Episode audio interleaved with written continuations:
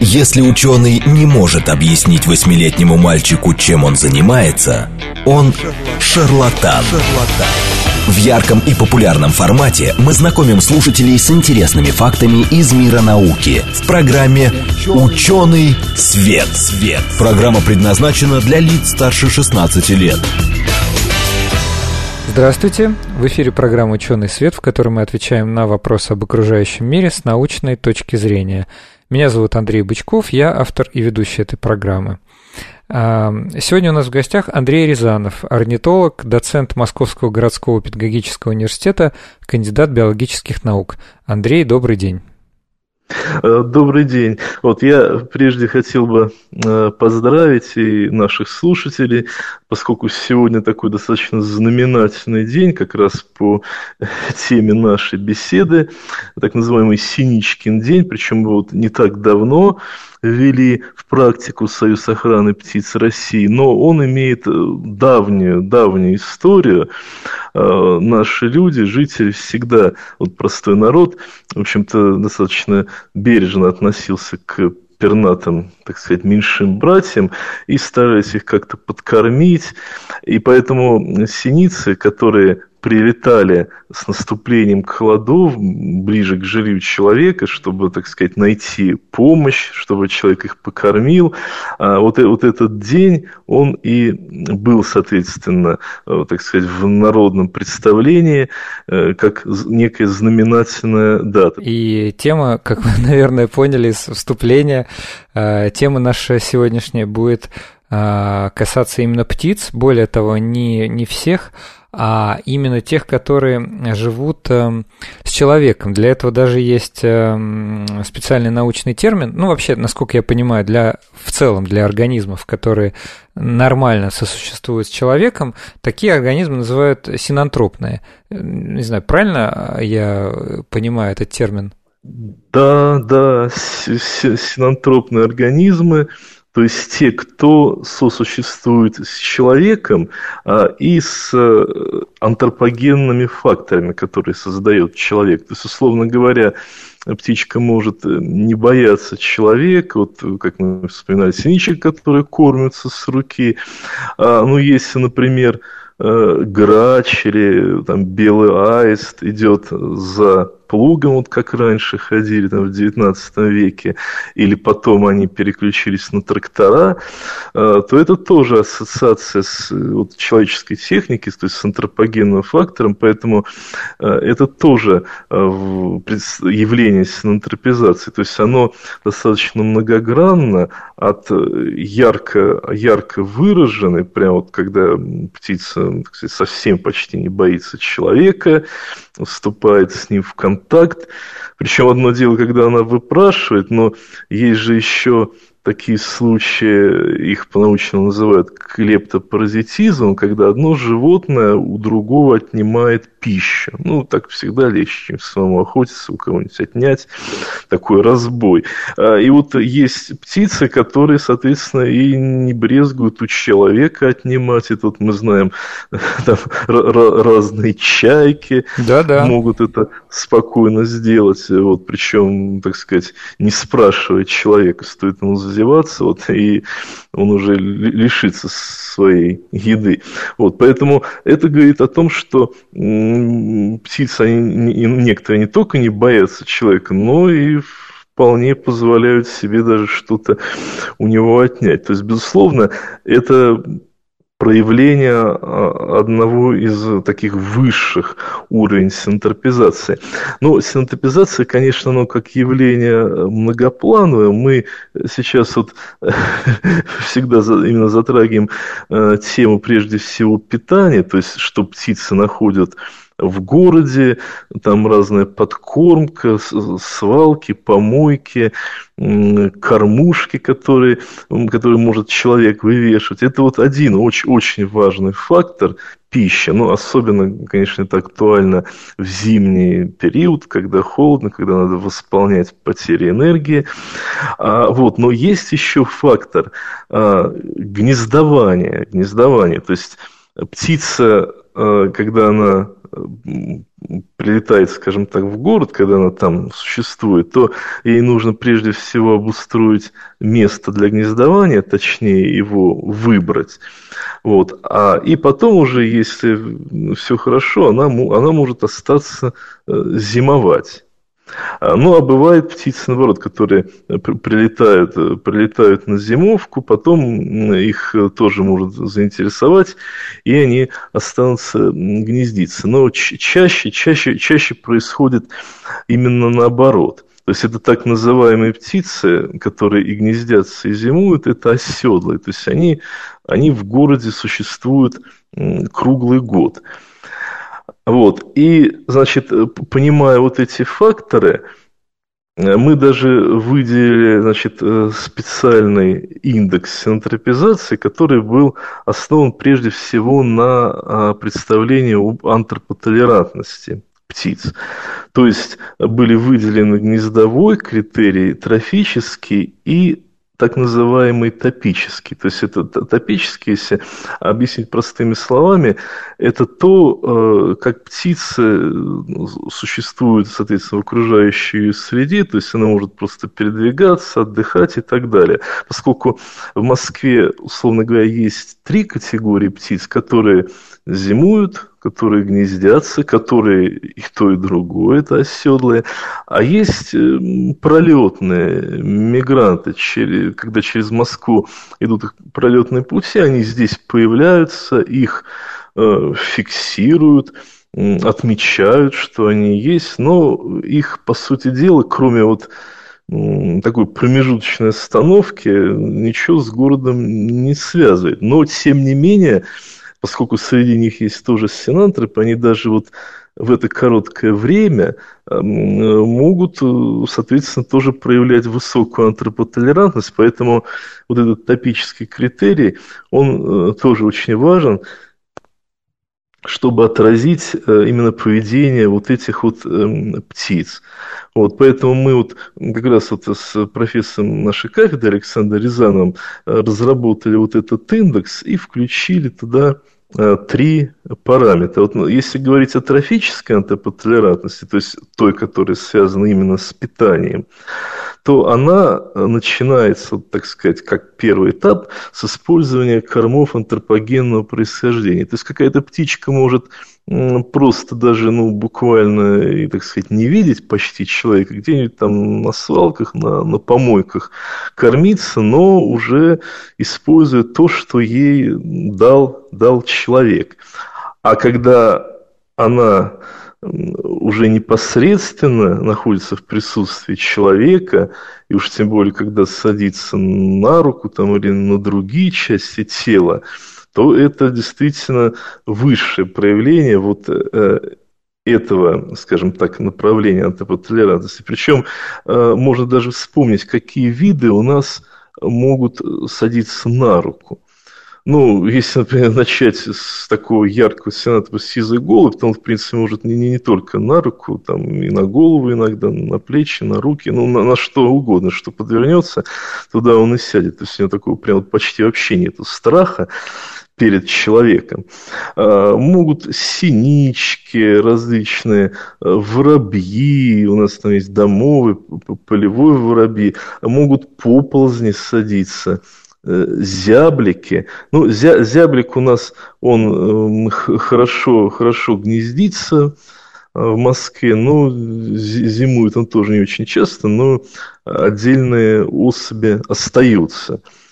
И, кстати говоря, вот я могу сказать пару слов здесь тоже очень важно, когда мы говорим о синантропных, допустим, видах, то это не совсем может быть корректно, потому что они, они разделяются на популяции. То есть, условно говоря, вот пример, у нас есть черный дрозд, он там ну, живет в парках, в общем-то, потихоньку синантропизируется, уже все меньше и меньше боится человека, но в микрорайоны еще не заходит.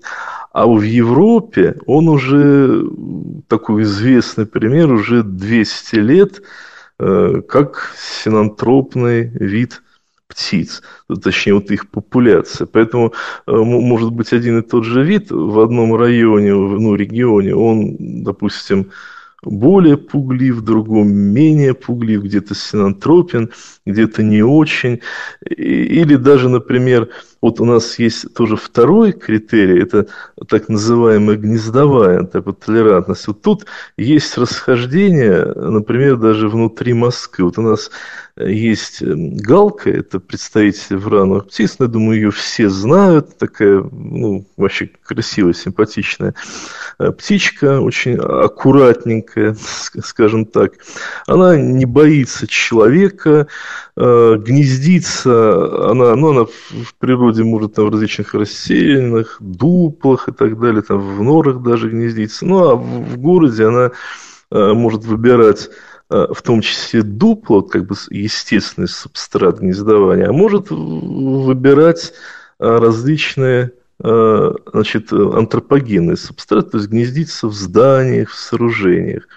И получается, что те галки, которые гнездятся в зданиях, у них антропотолерантность и, соответственно, синантропность выше, чем у тех, кто гнездится на естественном субстрате. Ну, то же самое можно и о скворцах сказать. Кто выбирает скворечники – это, соответственно, более синантропные скворцы, а те, кто по-прежнему в естественном субстрате, а, они, соответственно, менее синантропные.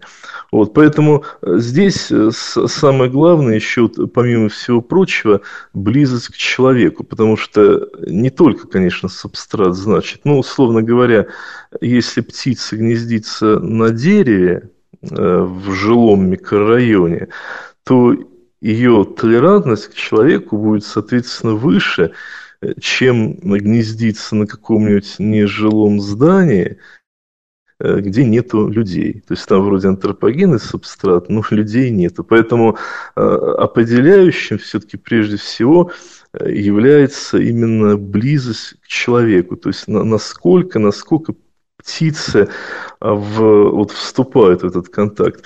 И тут можно, кстати говоря, вот в связи с этим выделить условные такие три, три категории синантропов, начиная от самых ярких, самых таких полных, э, которых часто и в Москве много, хотя э, численность, она сама по себе не является, в общем-то, показателем синантропности, потому что бывают просто малочисленные виды, э, не массы. Но, тем не менее, они могут спокойно проявлять и высокий уровень э, синантропизации.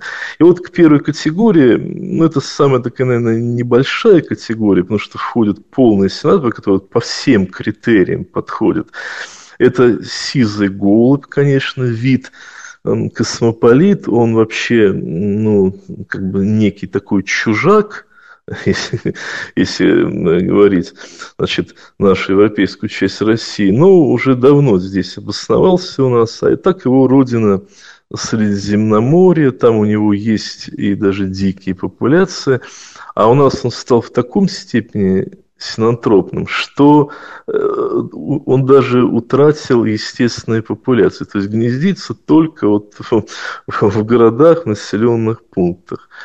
Вот, и по ним распространяется, то есть расширяет свою зону распространения, свой вот этот ареал.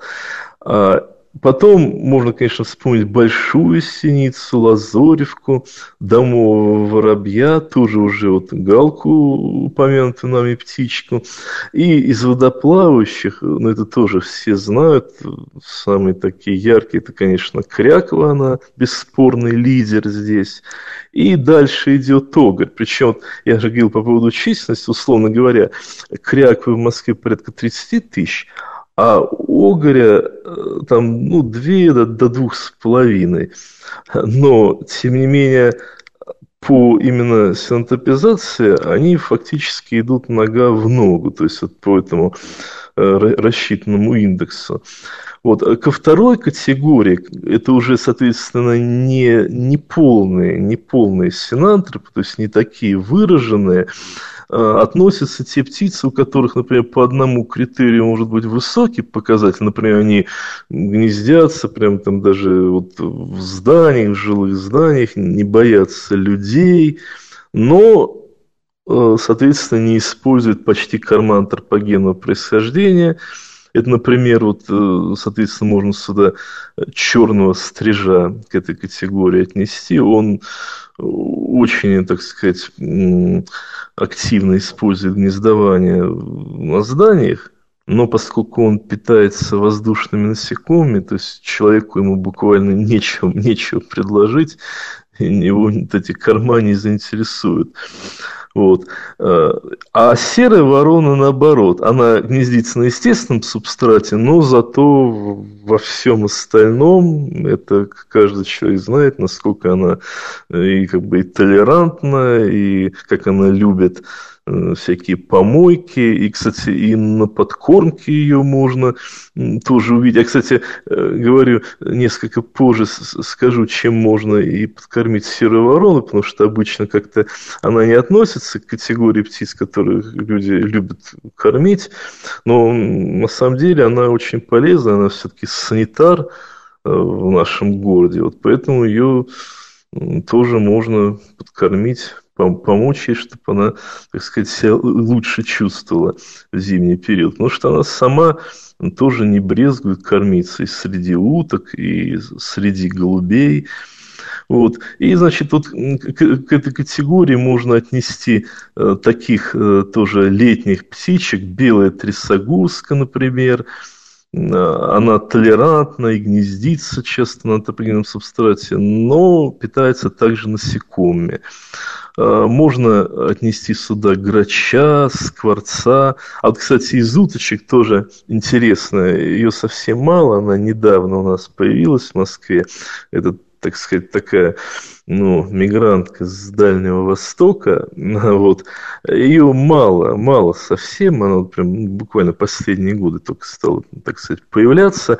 Так вот, она, она тоже, она тоже активно, активно подкармливается, значит, э, и ее тоже вот можно отнести к этой категории. Ну, вот единственное, у нее, конечно, проблемы с антропогенным гнездованием, в отличие от кряквы и огуря, которые э, значит, спокойно выбирают антропогенный субстрат для устройства гнезд. Но, тем не менее, она очень толерантна, поэтому у нее есть перспектива. Ведь синантропность птиц – это не не, не что-то такое, что невозможно изменить. Это такая мобильная характеристика, она меняется, то есть какие-то птицы могут становиться более синантропными, какие-то, может быть, понижать. Ну, часто э, именно в мы имеем с первым, с первым примером, то есть когда они повышают свою синантропность. Вот, да, и, и, самая, и самая такая многочисленная и в меньшей степени, именно где проявляется синантропизация, это третья категория, когда по всем параметрам э, она не очень выражена, но, но все равно в какой-то степени есть, присутствует. Э, ну, я хочу подчеркнуть, это касается именно Москвы, потому что ряд птичек, которые я сейчас эм, скажу о них, они э, в других регионах имеют большую степень синантропизации, чем в Москве. Э, ну, вот, например, это наши чайки, сиза, озерная, серебристая, а, а если смотреть там другие регионы России, например, вот в том же Великом Новгороде мы наблюдали, они спокойно кормятся, там подходят к людям, не боятся тоже вместе с голубями и так далее. Вот у нас все-таки они более осторожные, ну, там могут на свалках кормиться, там на полях фильтрации и так далее. И есть э, тоже еще вот ряд видов в этой категории. Это враны, например, ворон, сорока, сойка, э, которая осторожна, ну, на кормушках ее можно встретить. А, например, если вспомнить тот же Кисловодск, кто там бывал, там, это известно, сойки спокойно кормятся с руки. То есть, э, ну, это, правда, там немножко другой вид, но, в общем-то, тоже, тоже сойка. Вот, э, поэтому э, всего вот в целом, если по всем категориям, э, таких синантропных видов получается порядка 50. А если примерно посчитать их долю по Москве, то в Москве, ну, с учетом иммигрантов, то есть таких эпизодически зафиксированных, э, там порядка 270 видов, а здесь ну, более 50. То есть, условно говоря, пятая, пятая часть московских птиц в той, в той или иной степени их можно, их можно отнести именно вот таким ксенантропным. Андрей, а вот вы, вот. Э, вы разделили синантропных птиц тоже на, на три категории. А вот среди Да, них... ну это условно, да. Ну да, условно говоря, да, вот поэтому либо индексу, либо просто из каких-то других соображений. А вот среди них каково распределение, а, по, может быть, по количеству, по количеству видов, по количеству особей? А, вот если, например, условно говоря, взять первую категорию, э, то здесь, ну, вот видов э, как бы 7-8 есть, потому что там те, которые находятся промежуточно между, между категориями, так условно говоря. Но это очень, очень небольшой набор.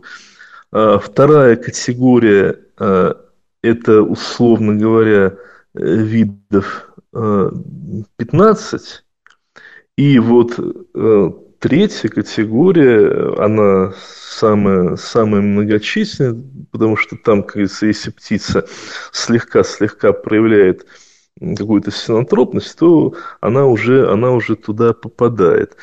А, но э, почему, в принципе, так получилось, что даже вот пусть их там 50, даже с небольшим, Э, ну, почему это все-таки малый процент от птиц, которых мы можем видеть в Москве? Это связано прежде всего с тем, что э, Москва, э, ну, даже если посмотреть в пределах МГАТ, она имеет очень много различных парков, лесопарков, вот этих даже особо охраняемых природных территорий.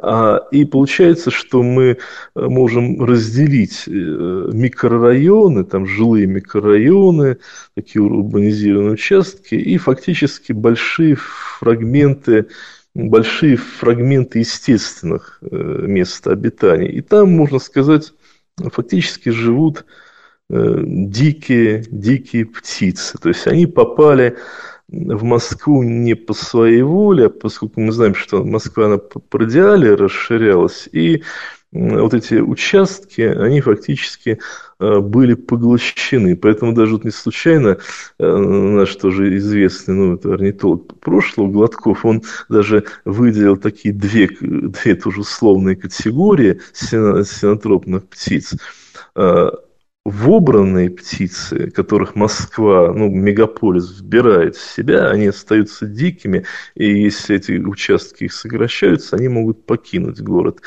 И приведенные виды, то есть которые, ну, как бы сами себя привели, э, это часто многие виды космополит, вот тот же пример сизого голубя, что он не только его где-то там город поглотил, а он сам за счет городов распространяется, вот, и, как говорится, фактически освоил огромные территории именно за счет того, что стал э, синотропной птицей. То есть э, мы же знаем, что действительно в каждом ну, каком-то географическом регионе э, бывает иногда небольшой процент видов таких вот космополитов, которые можно везде встретить, и представители местной фауны. Там где-то могут быть э, там цапли, где-то чайки, где-то даже пеликаны синантропные. Э, вот, но у нас не фиксируются в Москве, там, как то мигранты. Ну, конечно, тут о синантропизации речи нет этих наших пеликанов, а э, где мы видим их, соответственно, постоянное местонахождение, они уже в том регионе вполне, вполне синантропные. Вот. Поэтому получается, что тут это такая, можно сказать, региональная, региональная, региональная специфика а, синантропных э, птиц. У нас сейчас будет перерыв на новости, а потом мы вернемся к обсуждению московских птиц или по-научному московских синантропных птиц, то есть те, которые а, живут в тесной близости с человеком. Я хочу напомнить нашим слушателям, что у нас в гостях Андрей Рязанов, орнитолог, доцент Московского городского педагогического университета, кандидат биологических наук. В ярком и популярном формате мы знакомим слушателей с интересными фактами из мира науки в программе «Ученый свет». свет. Здравствуйте, в эфире программа «Ученый свет», в которой мы отвечаем на вопросы об окружающем мире с научной точки зрения. Меня зовут Андрей Бычков, я автор и ведущий этой программы.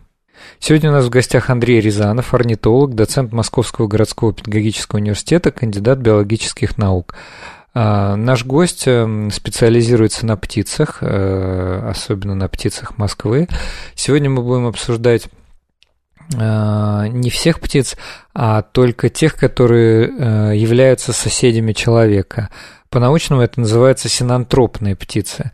Обсудим так называемые критерии синантропизации, то есть почему отдельные птицы живут прям непосредственно в рядом с нами, там в парках, э, в водоемах, э, гнездятся в, на чердаках домов, а, а другие все-таки э, так близко не приближаются к человеку.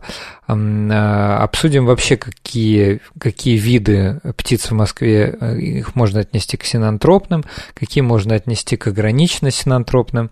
Вот. Ну и поговорим, например, о популярных распространенных птицах, таких как воробьи, э, голуби, сизый голубь, например, или утки. Эм, зимуют ли они в Москве? Эм, стоит ли их подкармливать? Э, я думаю, многие люди задаются такими вопросами. Андрей, а скажите, пожалуйста, а вот почему вообще в целом одни птицы совершенно дикие, а другие готовы жить в близком соседстве с человеком, и мы их называем синотропными?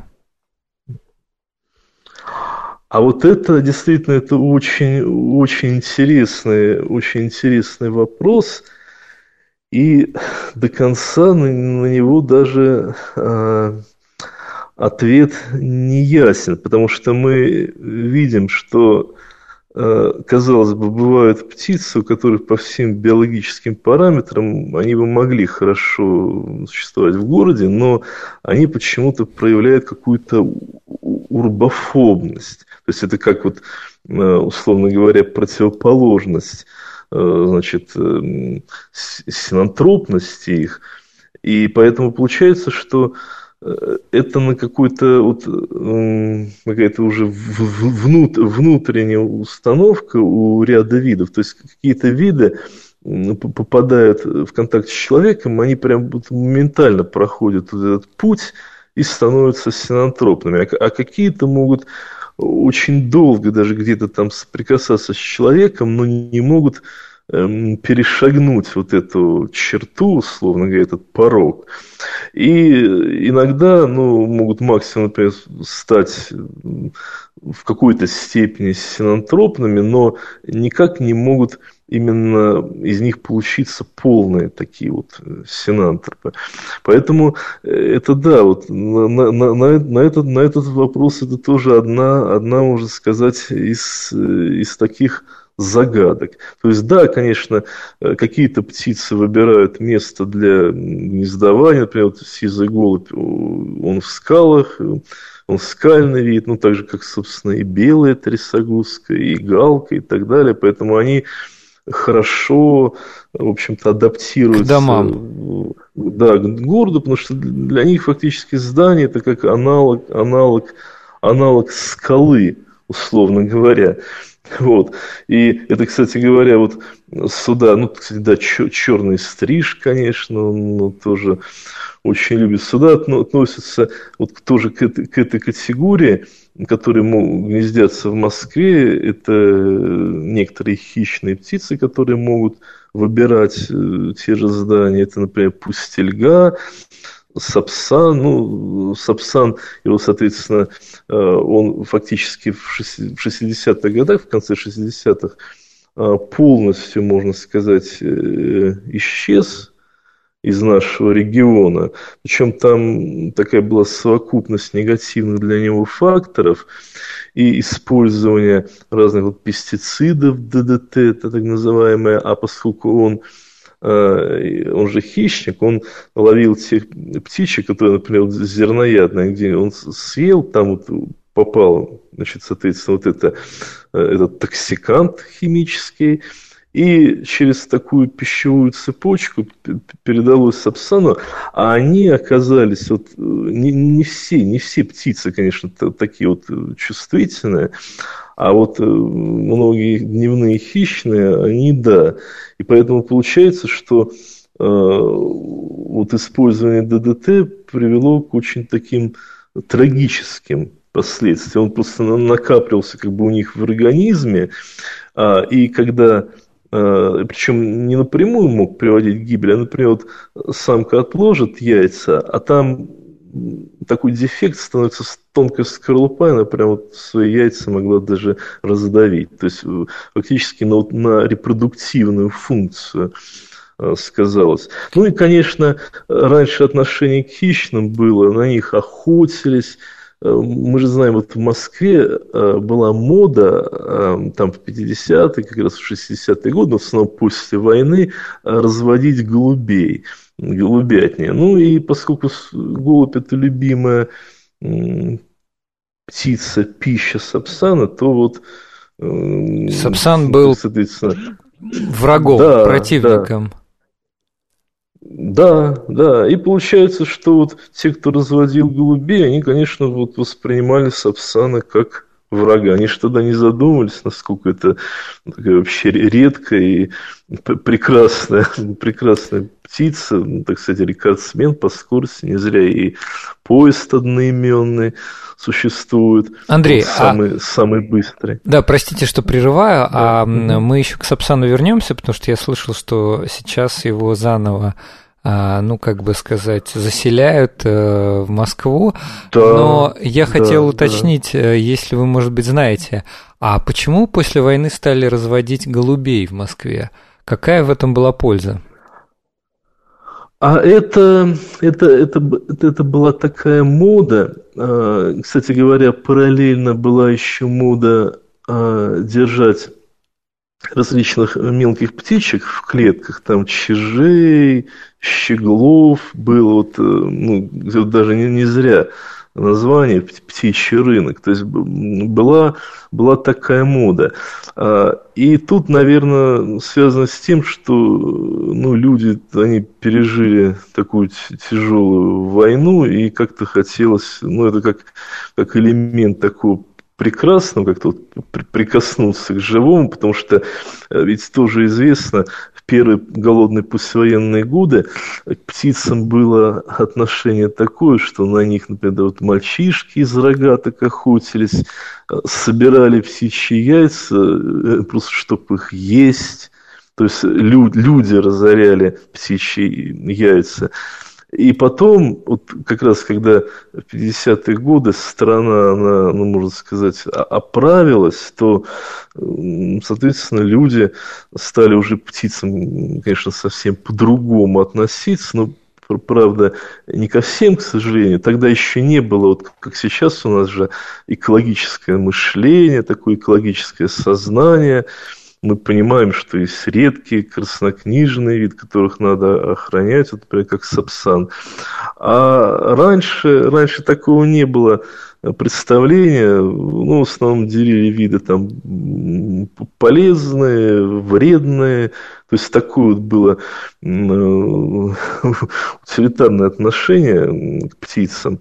Вот. Но, тем не менее, голуби, голуби, они действительно были выбраны, потому что голубь – это давний спутник человека, можно вспомнить те же там почтовые голуби и так далее. Вот, поэтому это просто было интересно многим людям. Но сейчас вот уже такой масс массовости, конечно, нету, хотя есть отдельные голубятни, но вот э, как, как явление, которое было в 50-е, 60-е годы, сейчас, сейчас то есть такого их, нет. То есть их, что называется, разводили без особой какой-то практической пользы. Это был такой гуманистический акт, э, как, э, не знаю, заведение домашних животных. А, ну, фактически да, хотя поскольку было много любителей, там был и, и рынок соответствующий, то есть люди Э, продавали, продавали голубей, были разные, соответственно, породы. И, кстати говоря, в связи с этим, вот мы же знаем, что в Москве есть вот сизый голубь, а, но этот сизый голубь, он разделен на морфы. Мы видим, что есть разные окраски. Есть, например, вот такая классическая дикая окраска, ну, сизая, там, с этими полосочками по краю крыла.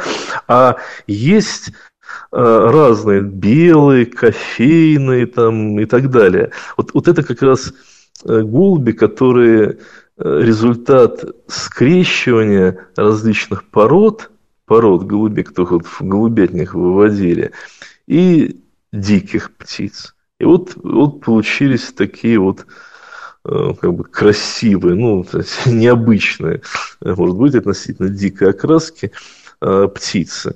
И именно вот э, гибридные голуби это как раз вот есть результат, результат такого, такого смешения. Кстати, вот... вот... И, и это, да. А, да, простите. Да, да, вы, вы, вы еще упомянули, что а, вот после войны а, было, возможно, такое более утилитарное отношение к птицам. А, ну, действительно, сейчас э, очень многие взгляды меняются. Мы действительно стали так экологоцентричными, а, уже задумываясь да. о том, какие птицы редкие, какие а, краснокнижные виды.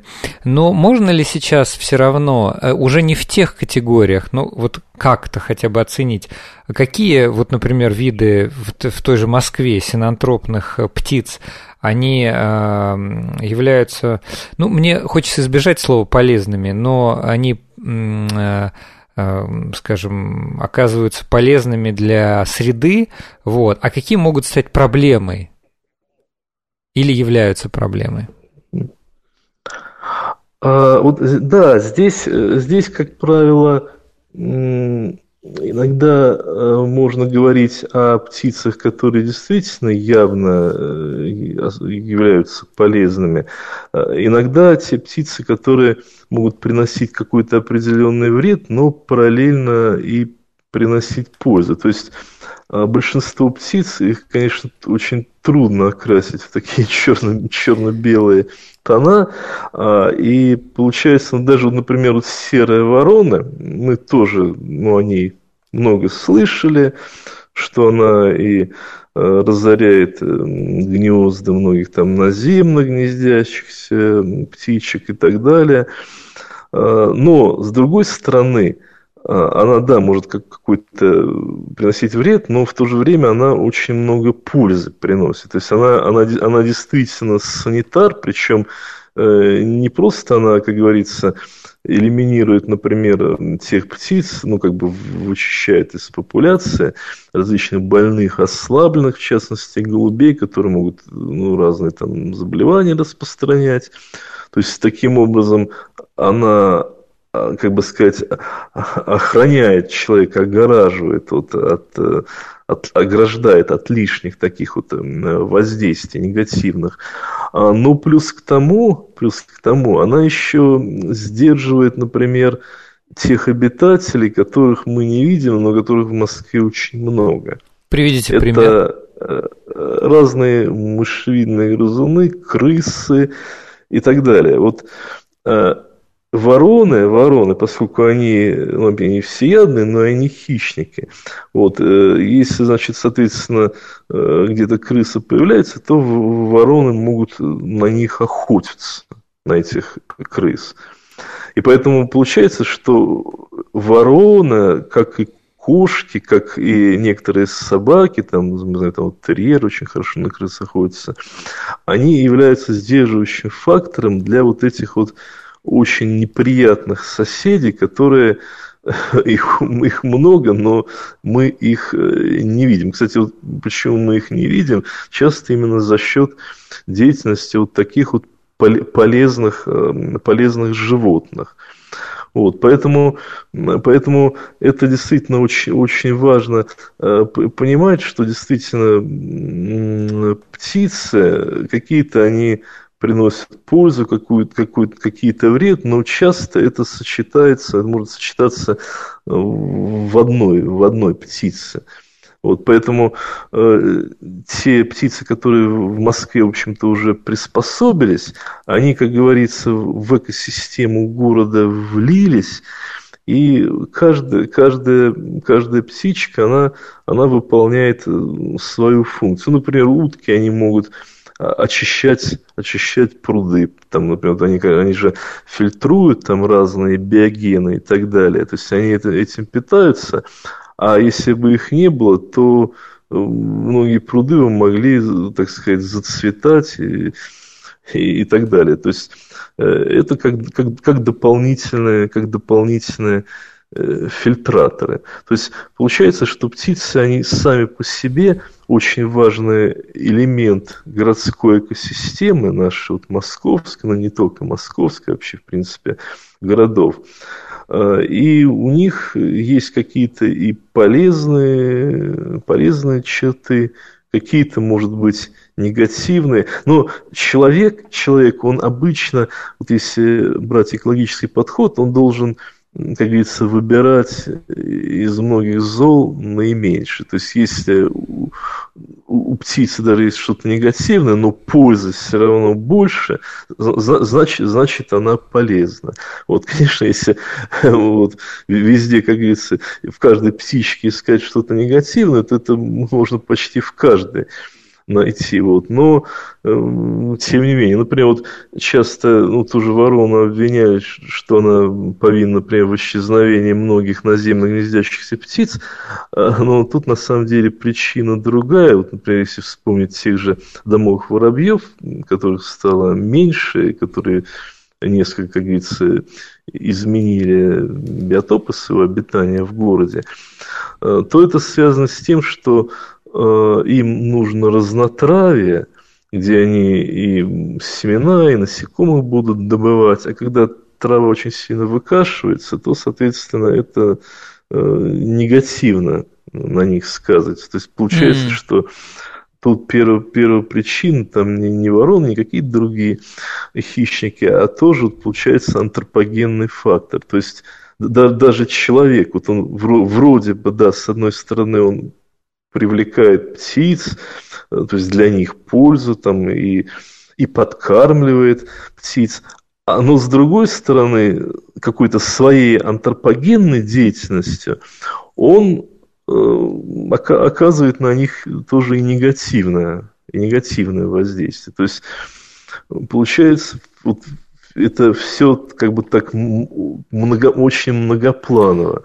Понятно. Что, э, действительно, да, это помните, вот э, как тоже известный пример, как в Китае во время Боролись. революции, когда да, да, да, вот они принялись бороться с воробьями, считали, что это такие злостные вредители, э, ну причем с ними успешно они поборолись, почти всех истребили, но итоге, в итоге оказалось, что, может быть, они, да, какой-то вред оказывали, ну, условный, но были же вредители еще более страшные, разные, соответственно, там, насекомые и так далее, которые размножились в отсутствие э, их, так сказать, хищника, который на них охотился. То есть получается, что Э, вот, вот этот подход, когда они не, не взвесили, не посмотрели комплексно на проблему, он обернулся очень большой трагедией. То есть там, там реально действительно миллионы от голода умерли китайцы. То есть там, так сказать,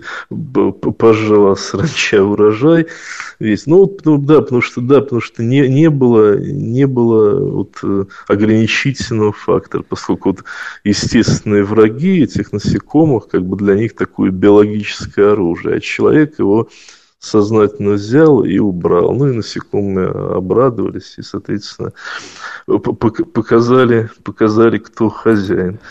Андрей... Вот это, это, это, да, да. А, ну, я просто, да, не хотел вас сильно прерывать, но, тем не менее, значит, э, вы, э, мы уже с вами упоминали уток, и в связи с этим, э, конечно, возникает вопрос, даже сразу несколько вопросов, мы, когда ходим в парке в Москве, видим очень много уток. Хочется вообще узнать, зимуют ли они в Москве и а, необходима ли им какая-то подкормка и стоит ли, потому что люди это делают, дети это делают, а правильно ли мы вообще поступаем? Да, да, безусловно. А, под, подкормка, подкормка им необходима, ну даже да, не только уткам, но а, уткам особенно.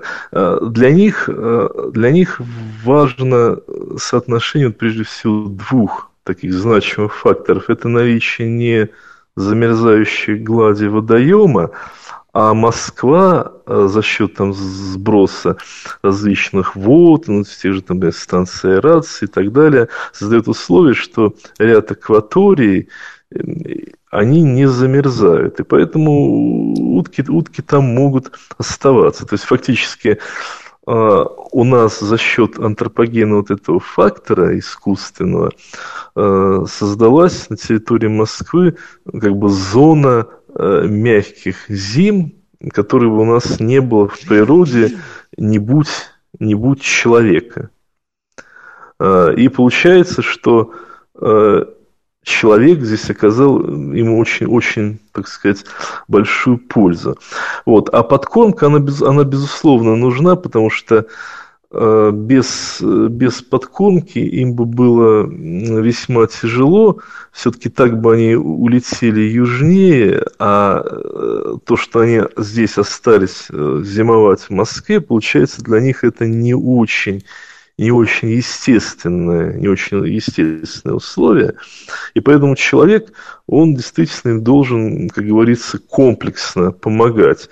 И вот, например, если взять наших двух самых таких известных, о которых мы уже говорили, утках синантропных, это кряква и угорь, то они фактически были э, в Москве э, оставлены и э, приспособлены к жизни значит, за счет человека.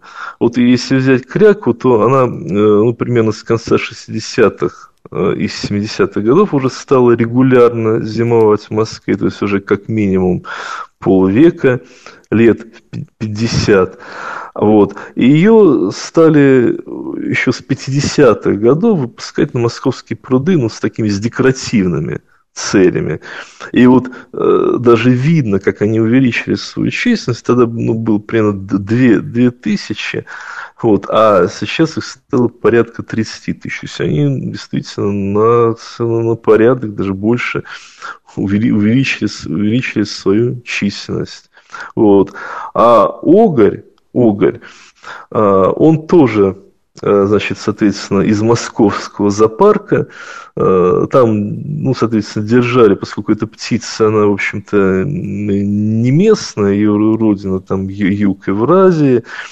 Вот, а, и э, ее держали в зоопарке, потом, значит, ну и, подрезали крылья. Вот, а потом решили им не подрезать, это был где-то конец 40-х годов. Вот, и а, кто-то улетал, а кто-то оставался зимовать. И поэтому они постепенно в начале территории Московского зоопарка, а потом уже стали, они же уже могли летать, и поэтому они стали осваивать окружающие районы московские, и уже, соответственно, э, стали и гнездиться потом на чердаках домов, то есть превратились уже в оседлый московский вид – хотя большинство из них, э, как ни странно, они возвращаются зимовать именно на, на территории московского зоопарка. То есть, можно сказать, э, вот эта территория, это их это такая малая, родина. малая родина. Да, малая, малая родина Огаря. А, я хочу поблагодарить нашего гостя сегодняшнего, за интересный разговор. У нас сегодня был в гостях Андрей Рязанов, орнитолог, доцент Московского городского педагогического университета, кандидат биологических наук. Спасибо большое. Вам спасибо большое за возможность, что можно донести до слушателей